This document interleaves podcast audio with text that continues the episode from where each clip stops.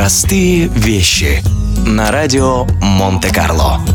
Английская булавка.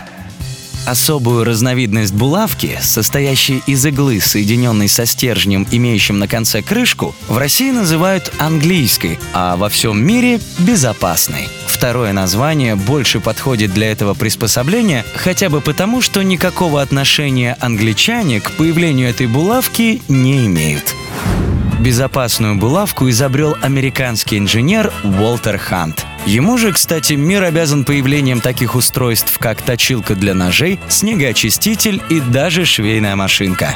Английскую булавку он придумал совершенно случайно, когда крутил в руках проволочку, размышляя, как вернуть другу долг в 15 долларов.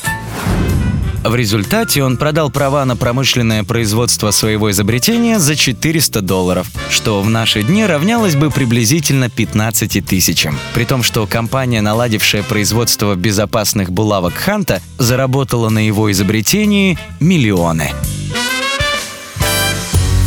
Простые вещи на радио Монте-Карло.